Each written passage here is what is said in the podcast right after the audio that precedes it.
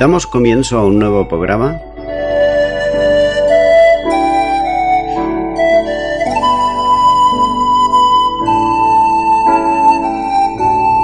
Servidores de Dios. Quien te habla es Manuel Cornejo.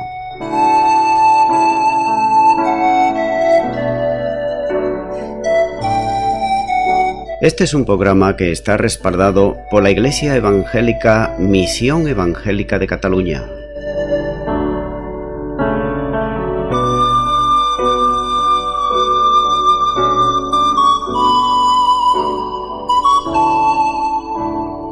Estamos situados en la ciudad de Sabadell, en la avenida Matadepera número 239.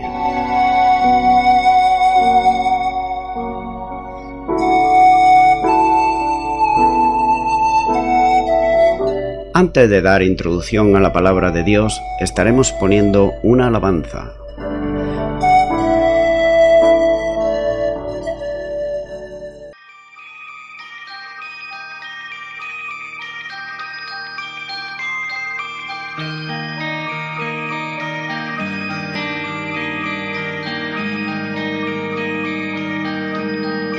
Quebrantado fuiste, oh Jesús, por mi rebelión. Resucitaste y hoy puedo.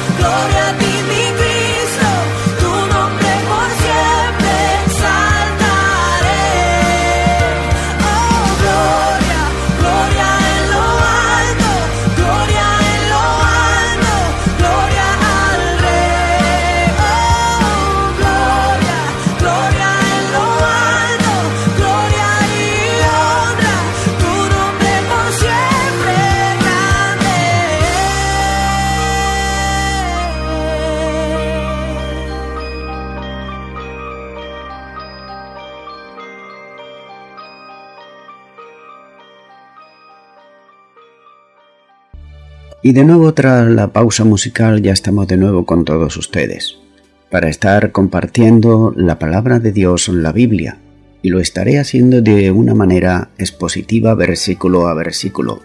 Es por eso que en esta ocasión estaré en el libro de los Hechos de los Apóstoles capítulo 1 y versículo 22, donde dice la palabra de Dios. Comenzando desde el bautismo de Juan hasta el día en que de entre nosotros fue recibido arriba.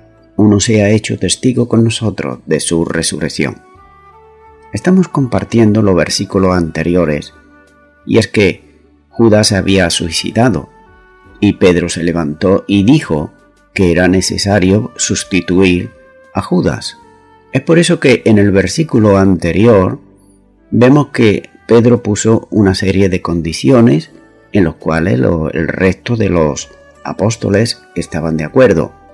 Y una de las condiciones era que el nuevo que fuese elegido hubiese estado con el Señor Jesús a lo, largo de todo su ministerio. Y ahora, en este versículo que nos ocupa, vemos la segunda condición. ¿Y cuál era la segunda condición? Él, el haber sido testigo de Cristo desde el bautismo de Juan el Bautista. Esto quiere decir que el candidato a sustituir a Judas debía de ser desde los primeros días del ministerio del Señor Jesús. También debería ser conocedor muy bien de las enseñanzas de la doctrina del Señor Jesús, que habría recibido de la boca directamente de Jesús, ya que las instrucciones doctrinales de ellos había venido directamente de Jesús. Esta también debería ser una de las condiciones del nuevo apóstol. Y la tercera condición era que debería haber sido testigo de la resurrección del Señor Jesucristo y su ascensión. Hay que tener en cuenta, sin embargo, que ningún apóstol fue testigo presencial en el momento de la resurrección del Señor Jesús, pero sí que fueron testigos cuando el resucitado se les presentó y compartió con ellos, y lo hizo durante un periodo de 40 días. Por tanto, el candidato a ocupar el puesto de Judas debería haber sido un testigo como los demás apóstoles, y también debería serlo no solamente presencial, sino también testimonial, ya que los apóstoles deberían de llevar al mundo la verdad de la resurrección del Señor Jesucristo, puesto que esta doctrina es fundamental en la proclamación del Evangelio y también de la fe cristiana. Continúo ahora con el versículo 23. Y señalaron a dos, a José, llamado Bersabás, que tenía por sobrenombre Justo, y a Matías. En base a la propuesta del apóstol Pedro que había dado los textos bíblicos de los salmos, no quedaba sino señalar entre todos los presentes a quienes cumpliesen las tres condiciones o requisitos que he estado compartiendo anteriormente. Y parece ser que solamente dos reunían tales requisitos. El primero de ellos se llamaba José, llamado Barsabás, literalmente hijo del sábado, esto es, hijo del sábado. Posiblemente había nacido el día de reposo, de ahí el apellido que se le aplica en aquellos tiempos. En cuanto a este nombre, no hay mucha referencia en las escrituras, salvo que pudiera ser el mano de otro nombre Judas, que se llamaba también Barsabás, que hace referencia precisamente en este libro de los Hechos en el capítulo 15 y versículo 22. El segundo candidato era Matías, de la misma manera que el anterior, que José. No hay mucha referencia en el Nuevo Testamento de esta persona, de Matías. Según Eusebio, el escritor eclesiástico del siglo III, era uno de los setenta enviados por el Señor Jesús, este Matías, como lo muestra en Lucas 10, 1. También debe de recordarse que Jesús tuvo muchos más discípulos que los doce apóstoles.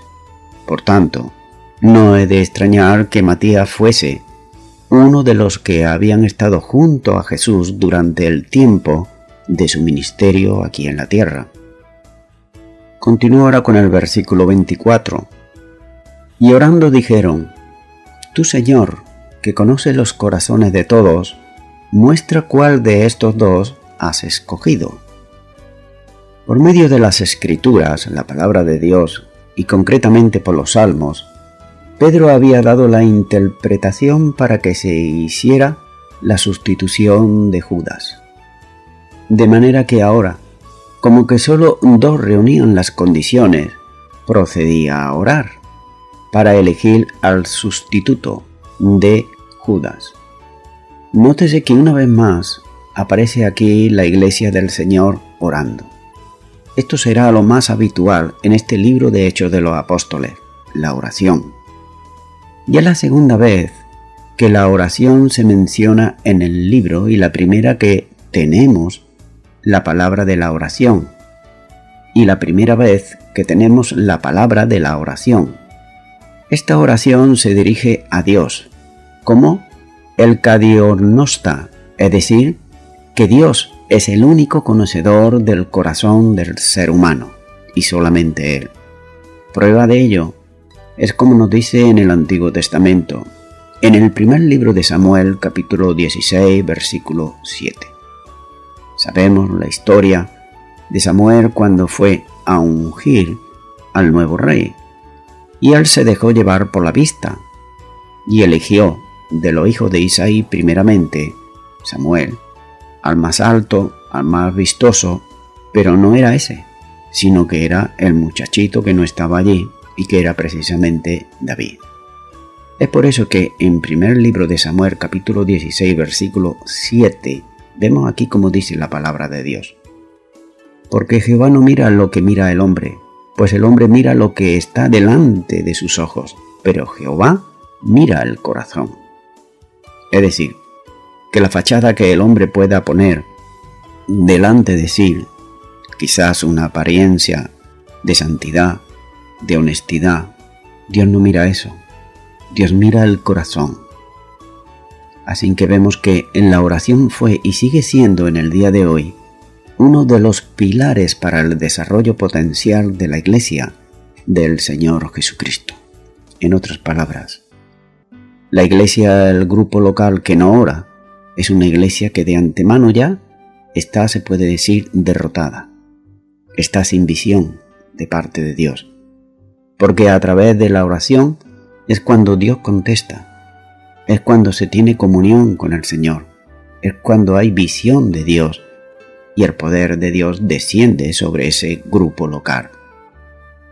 Sigue diciendo este versículo 24, muestra cuál de estos dos has escogido. Esta es una oración de dependencia y reconocimiento del señorío de Jesucristo. La oración está dirigida a Jesús. Ya que Él fue quien escogió a los doce, ahora es la oración la que le está pidiendo que escoja a la nueva persona que ocuparía el puesto de Judas. Lo interesante de esta oración es con el espíritu en que se llevó a cabo, y no tanto en las maneras ellos colocaron la responsabilidad de la elección al Señor Jesús. De manera que el reconocimiento del nuevo apóstol vino de arriba abajo y no se produjo como expresión de la voluntad de uno o de algunos creyentes, es decir, que no fue el hombre el que lo puso. Continúo ahora con el versículo 25 para que tome parte de este ministerio y apostolado, de que cayó Judas por transgresión para irse a su propio lugar. Cabe hacerse una pregunta y en la siguiente. ¿Fue predestinado Judas a ser condenado? Judas, al igual que nosotros y todo el mundo, escogió su propio lugar, voluntariamente. Judas, él pecó voluntariamente como dice Juan capítulo 13 versículo 27, que Satanás entró en él. ¿Por qué? Porque él le abrió la puerta de su corazón. Pero vemos que en Santiago 4.7 dice, resistí al diablo y huirá de vosotros. También Santiago 1.14 dice, cada uno es tentado cuando de su propia concupiscencia es atraído y seducido. Así que el pecado revela el corazón y el carácter del ser humano, que lo hace deliberadamente. Judas era hipócrita, como nos muestra Mateo 26, versículos del 14 al 50. ¿Cómo fue posible que Judas traicionara al Señor Jesús? Fue precisamente por el carácter de Judas, que tenía un carácter de hipocresía y también de ladrón, como nos muestra Juan capítulo 12, versículo 6. Y esto nos muestra también que Dios quiere mordearnos a cada uno de nosotros y quiere moldear precisamente ese carácter. Ese carácter que muchas veces es espontáneo, es quizá agresivo, es quizás aquel que hace daño a las personas y Dios quiere mordearlo. Pero en nosotros está el dejarnos o no dejarnos, el rendirnos a la voluntad del Señor Jesús o seguir por nuestra propia cuenta, como en este caso era Judas, que no escuchaba la exhortación y los consejos del Señor Jesús, sino que él miraba lo propio suyo y pensaba que todo lo que hacía era correcto. Entonces, teniendo en cuenta todo esto, ¿es bueno dar tanta publicidad al fracaso de Judas? ¿No sería mejor no hablar del pecado y del fracaso de los hijos de Dios? ¿No harán burla lo de afuera, es decir, los inconversos, los ateos? Dios no hace asesión de personas. Es por eso que la Biblia habla con toda franqueza, no solamente de la virtud de los hombres y las mujeres, sino también de sus pecados y sus delitos. Y esto nos muestra con toda claridad una vez más que si la palabra de Dios, la Biblia, fuera una invención humana de los hombres, sin duda alguna ocultarían estos pasajes de la vida de Judas y no lo sacarían al aire, sino todo lo contrario, ya que muchos eruditos, escritores, famosos, muchas veces esconden cosas históricas de hombres y mujeres que aparentemente, a la vista de la sociedad, eran personas buenas, pero luego, si miramos un poquito más a fondo, vemos que tales dejaban mucho que desear. También vemos la última parte de este versículo y nótese la forma delicada como el destino final de Judá se maneja aquí, se menciona, cuando dice, cayó para irse a su propio lugar. Irse a su propio lugar significa irse al lugar que uno se merece, como el resultado de sus propias decisiones y acciones, ya que como Judas cayó del ministerio y el apostolado, no hay duda acerca de cuál fue el propio lugar al que fue Judas. Precisamente no fue a la presencia de Dios, sino todo lo contrario. Qué final más triste, ¿verdad? Para una persona que prometía tanto, para una persona que al Señor Jesús le brindó tantísimas oportunidades. Eso es lo que pasa también en el día de hoy. El Señor Jesús sigue brindando oportunidades a toda persona para que vengan al arrepentimiento, para que vayan a ese lugar que Él está preparando para aquellos que le aman y para aquellos que desean hacer su santa y divina voluntad. Continúo ahora con el versículo 26, este ya el último versículo del capítulo 1 de Hechos de los Apóstoles, y dice, Y le echaron suertes, y la suerte cayó sobre Matías, y fue contado con los once apóstoles. Sobre la elección de los apóstoles hay diferentes opiniones. Llegado a este punto, en cuanto al haber echado en suertes, nótese en primer lugar varios factores. El primero de ellos, como dice el versículo 15, dice que fue Pedro el que se levantó, es decir, llamó la atención al ponerse de pie, para hacer la propuesta. De todo es sabido que la espontaneidad y el ímpetu de el apóstol Pedro era manifiesta en todo momento. Y también hay que hacer notar la impaciencia, por otro lado, de Pedro, ya que desde la ascensión al cielo del Señor Jesús hasta el derramamiento del Espíritu Santo, solamente pasaron diez días. Por tanto, ni Pedro, ningún cristiano tenía entonces la llenura del Espíritu Santo. La elección de echar a suertes se efectuó antes de Pentecostés y de tener los apóstoles la plenitud del Espíritu Santo. Esto es algo que hay que tener en cuenta y esto es algo también que muchos estudiosos de la Biblia comentan.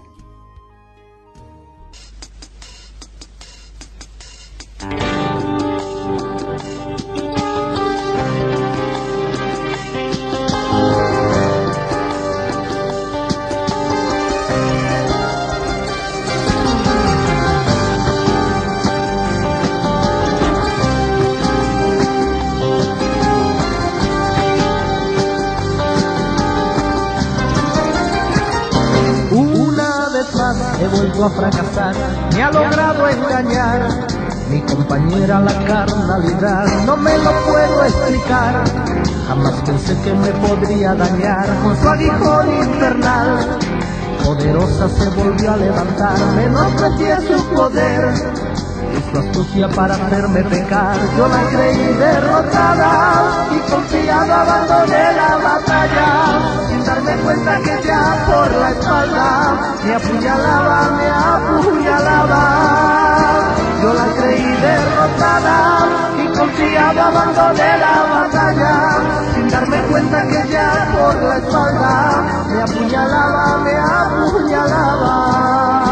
Maldita carnalidad, enemiga mía, no te alegres de mi mal, no pienses que me has derrotado ya, maldita carnalidad. Con mucha más fuerza volveré a batallar, aunque caí me volveré a levantar.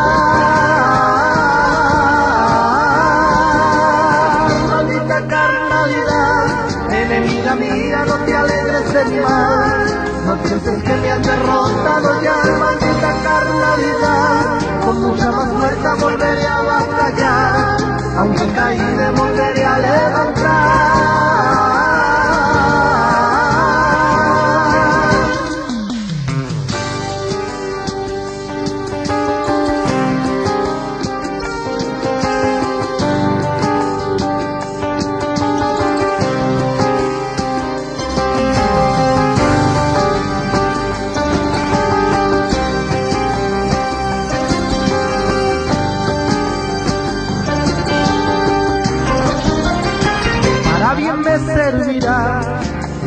Experiencia que me ha hecho pasar, provecho quiero sacar y no volver jamás a descuidar mi vida espiritual. Como oro en paño la quiero conservar, alerta tengo que estar. De mi enemiga no me puedo fiar, yo la creí derrotada y confiada abandoné la batalla. Darme cuenta que ya por la espalda me apuñalaba, me apuñalaba. La creí derrotada y confiaba abandoné la batalla, sin darme cuenta que ya por la espalda me apuñalaba, me apuñalaba. Maldita carnalidad, enemiga mía, no te alegres de mi no pienses que me has derrotado ya, maldita carnalidad, con mucha más fuerza volveré a batallar, aunque caí me volveré a levantar.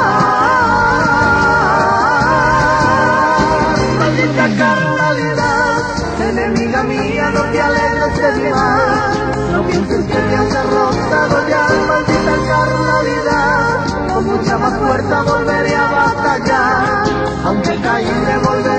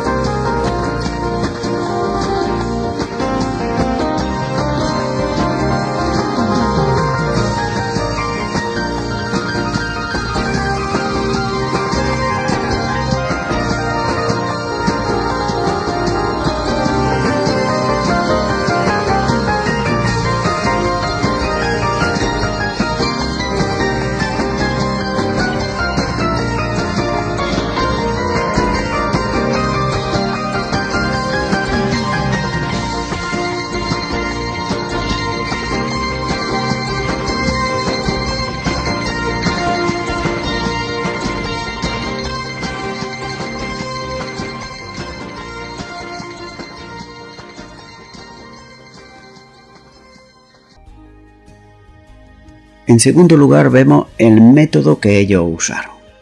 Y dice que y le echaron en suerte. El texto original echaron en suerte para ellos. Algunas traducciones dice echaron los dados.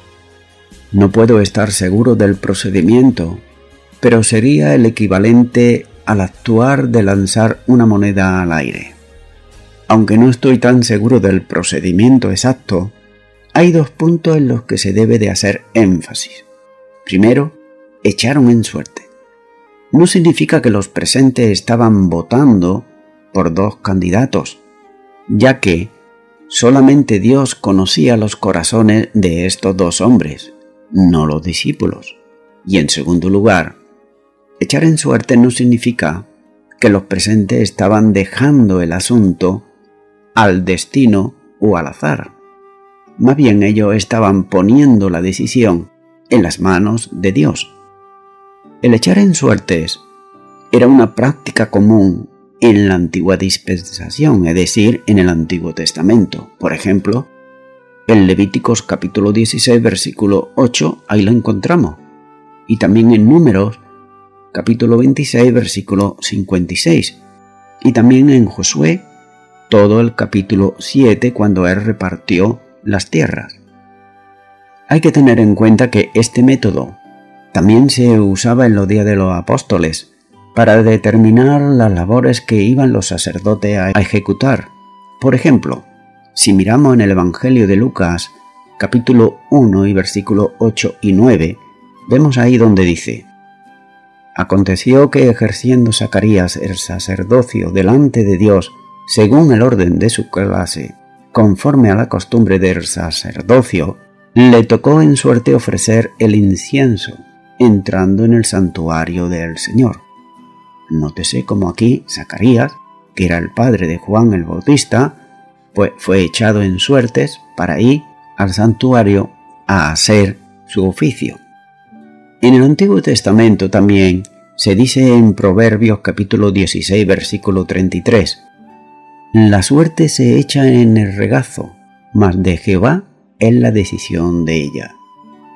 Hay que hacer notar que, una vez que el Espíritu Santo vino sobre los apóstoles, este método nunca fue usado otra vez por los cristianos para determinar la voluntad de Dios, ya que este fue el acto final de la antigua dispensación.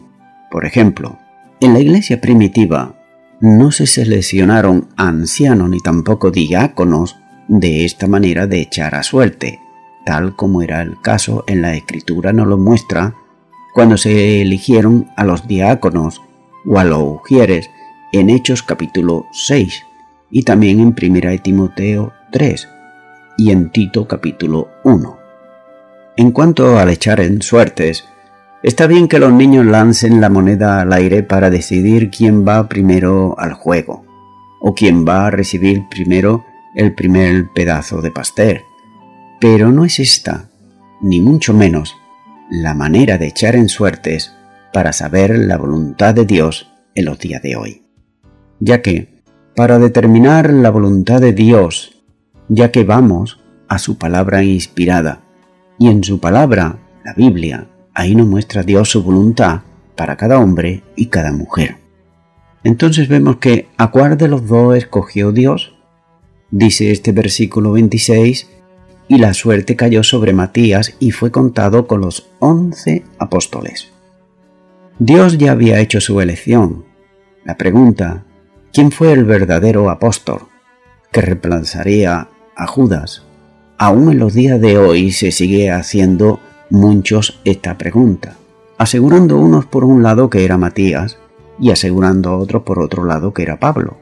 Pero hay que tener en cuenta algo y es muy importante, y es lo siguiente. Todos sabemos que la palabra de Dios fue inspirada por el Espíritu Santo, como bien nos lo muestra 2 de Timoteo 3:16 y 2 de Pedro capítulo 1 y versículo 21, así que no tenemos ninguna duda de que la palabra de Dios, toda la palabra de Dios, es inspirada por el Espíritu Santo de Dios.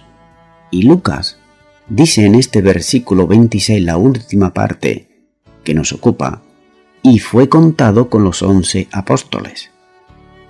Como he dicho, hay quienes creen que los apóstoles cometieron un error al escoger a Matías. Ellos insisten en que la intención de Dios era que Pablo fuese el doceavo apóstol. Pablo, sin embargo, no reunía, si nos damos cuenta, los requisitos dados por Pedro y los apóstoles. Por ejemplo, Pablo, él no anduvo con Jesús y sus apóstoles desde el principio. Pero sí que hay que considerar que Pablo, sin embargo, era un apóstol, pero era un apóstol especial, muy especial, ya que era el apóstol de los gentiles. También hay que considerar que este capítulo 1 del libro de los Hechos fue escrito por lo menos 30 años después de los hechos narrados y bastante después de que Pablo llegase a ser un apóstol. Hubiera sido entonces sencillo para Lucas hacer notar que un error se había cometido ahí y rectificarlo. Pero no hubo tal error. Matías, como dice la palabra, fue contado con los once. Así que el Matías se convirtió en uno de ellos, uno de los doce apóstoles. Otra tradición dice que él, Matías, fue uno de los setenta, como he dicho anteriormente en Lucas 10.1, esto es probablemente verdad debido a que el elegido tenía que haber andado con el Señor Jesús durante todo su ministerio. Los apóstoles fueron de nuevo conocidos como los doce, como nos lo muestra en este libro de los Hechos capítulo 6 y versículo 2. Cuando estaba hablando ahí de los apóstoles, ya está mencionando también ahí a Matías. De manera que Matías se convirtió en el apóstol número 12 el nombre de Matías no vuelve a aparecer en el Nuevo Testamento, pero cada vez que leemos en nuestros estudios los apóstoles, a partir de este momento, Matías está presente, como he dicho. De acuerdo también, por otro lado, con la tradición histórica, Matías fue el misionero de Etiopía y parece ser que también fue un mártir allí. Sea esto verdad o no lo sea, al igual que los demás apóstoles, él, Matías, se convirtió en un testigo de Jesucristo, en Jerusalén, en toda Judea, en Samaria y hasta lo último de la tierra, como dice Hechos 1.8. Así que la preparación había terminado, todo estaba listo, era la hora de la venida del Espíritu Santo. De todo esto extraemos aquí una aplicación para nuestras vidas, y es la siguiente. Así como la preparación fue necesaria para la introducción de los grandes eventos que iban a acontecer seguidamente, comenzando en Hechos capítulo 2, así también nosotros tenemos necesidad de preparar nuestros corazones como lo estaban haciendo los apóstoles, en oración, también en nuestras mentes, escrudiñando la palabra de Dios y en nuestras vidas para que Dios nos pueda utilizar en todo momento. Necesitamos una visión de un mundo perdido en pecado, y esta visión nos la dará Dios a través de su Espíritu Santo. También es necesario la carga de los perdidos en nuestras almas, y eso solo se logra a través de una comunión diaria con el Señor Jesucristo. Él podrá poner esa carga en nuestras vidas para que seamos sus pies, seamos su boca para los necesitados. De manera que necesitamos un deseo ferviente de ver a los perdidos salvos. Yo siempre pongo una comparación muy sencilla, y es la comparación del bolígrafo, y es la siguiente. Un bolígrafo puede ser muy bonito, lo podemos ver en lo alto de la mesa o del escritorio, y nosotros tenemos necesidad de escribir algo y ¿qué es lo que hacemos? Cogemos el bolígrafo para escribir. Pero ¿qué pasa si ese bolígrafo tan bonito, tan atractivo, no escribe? A lo mejor no tiene tinta, está seco o está seca la tinta. Es decir, que ese bolígrafo en apariencia es bonito, pero es inservible. Nosotros debemos de ser un bolígrafo en las manos del Señor para que cuando Él quiera, en todo momento, pueda usarnos y que no estemos vacíos ni secos, sino que estemos llenos de la plenitud del Espíritu Santo. Voy concluyendo ya con esto y vemos que en este primer capítulo del libro de los Hechos de los Apóstoles nos muestra el final de la antigua dispensación y hay que considerar a lo largo de los siglos que Dios había actuado conforme a lo que él mismo estableció para su pueblo, para Israel en primer lugar y también para las naciones de todo el mundo. Y a lo largo de esos siglos, todas sus promesas, la de Dios, se fueron cumpliendo fielmente, y no hubo nada ni nadie que pudiera impedir aquello que él había prometido. Por ejemplo, el cumplimiento más próximo se encuentra en este capítulo 1 de Hechos de los Apóstoles, ya que Jesucristo había muerto en la cruz del Calvario. Estaba escrito en la antigua dispensación, pero también resucitó y ascendió a los cielos conforme a la soberana voluntad de Dios desde antes de la creación del mundo. Dios lo que promete, Él es fiel en cumplirlo. Amigo y amiga oyente, anteriormente en el versículo 25 hablando en cuanto a Judas, dice que cayó para irse a su propio lugar. La expresión caer quiere decir que falló, quiere decir que traicionó a su propio maestro Jesús. En Judas no hubo ningún arrepentimiento, sino que hubo remordimiento. Pero ¿de qué sirve el remordimiento si no hay en primer lugar arrepentimiento? Si Judas se hubiese arrepentido seguramente que el Señor Jesús le hubiese perdonado. Pero como he dicho, en Judas no había arrepentimiento, sino remordimiento. Amigo y amiga oyente, tal vez a ti te hayan fallado personas, incluso te hayan traicionado, ya que este proceder es muy común en las personas que no tienen el temor de Dios, el Dios de la Biblia. Dije, el Dios de la Biblia porque tales personas que traicionan a otras se suelen fabricar ellos y ellas sus mismos dioses. Y en algunos casos se piensan hasta incluso que ellos mismos son su propio Dios. Dice también este versículo que Judas no solamente cayó, sino para irse a su propio lugar. Esto significa que Judas en ningún momento tuvo en cuenta a Dios ya que su meta en la vida era su propio interés. La Biblia, la palabra de Dios, nos enseña en el Nuevo Testamento, en Gálatas capítulo 6 y versículo 7. Dice, No os engañáis, Dios no puede ser burlado, pues todo lo que el hombre sembrare, eso también segará. Mi amigo, mi amiga oyente, todos en alguna manera, en el pasado, o en el presente hemos traicionado a Dios. Sí, a lo mejor no de una manera descarada, pero quizás con nuestras palabras, con nuestros pensamientos, pero hoy tú puedes dejar que la palabra de Dios siembre en tu vida fe. Y esa fe que tú depositas en este momento en Jesucristo como Señor y tu Salvador hará que en el futuro tú te vayas también a tu propio lugar. Pero no será un lugar en el cual fue Judas, sino que será un lugar al lado del Señor Jesús. Pero para ello es necesario que ahora, aquí, ya en la tierra, en este momento, tú le recibas en tu corazón como tu Señor y como tu Salvador. Recuerda, el Señor Jesús resucitó y se fue al cielo, y es allí donde tú podrás ir si tú le recibes en tu corazón como Señor y Salvador y vives la vida que Él desea que tú vivas.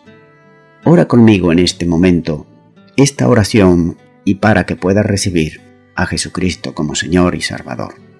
Ora y di, Señor Jesucristo, te pido perdón por todos mis pecados y mis delitos. Muchas veces he ofendido he traicionado a Dios, lo confieso, pero en este momento me arrepiento. Por eso, te recibo en mi corazón como Señor y Salvador, y a ti entrego todo mi ser, cuerpo, alma y espíritu, desde ahora y para siempre, en tu nombre. Amén. Bien, amigo y amiga, si tú has hecho esta oración de todo tu corazón, tú tienes ahora ya una esperanza viva, esto es, a Cristo en tu corazón. Él vive, Él es real. Por tanto, ora a Dios en el nombre del Señor Jesucristo. También es bueno que puedas leer la palabra de Dios, la Biblia. Léela, escúchala también, porque así Él, a través de su palabra, irá mordeando tu carácter. Y también es bueno que puedas congregarte en una iglesia cristiano evangélica donde se enseñe, se practique y se viva la palabra de Dios. Congrégate ahí y con el tiempo podrás servir al Señor y a toda la audiencia. Nuevamente ya me estoy despidiendo de todos ustedes y será Dios mediante hasta el próximo programa. Que Dios os bendiga a todos.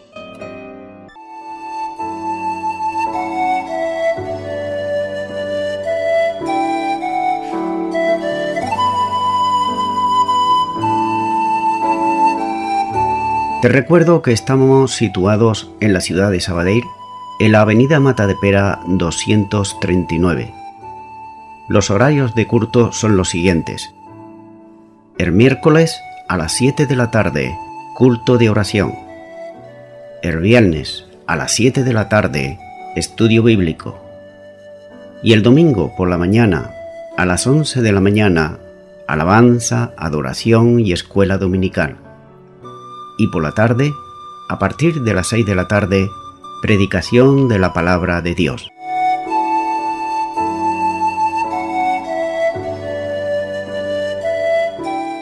Limpia en mí la maldad, lo que no pueda ver, de mi error muéstrame. Guárdame para ti dame tu santidad en pureza y verdad. Yo te quiero esperar.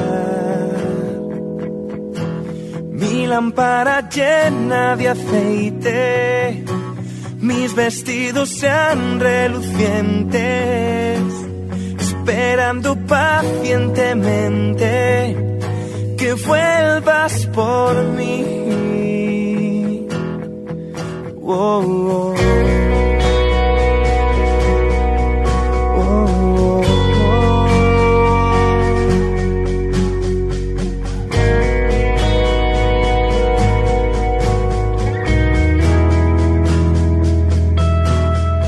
Cambia mi corazón,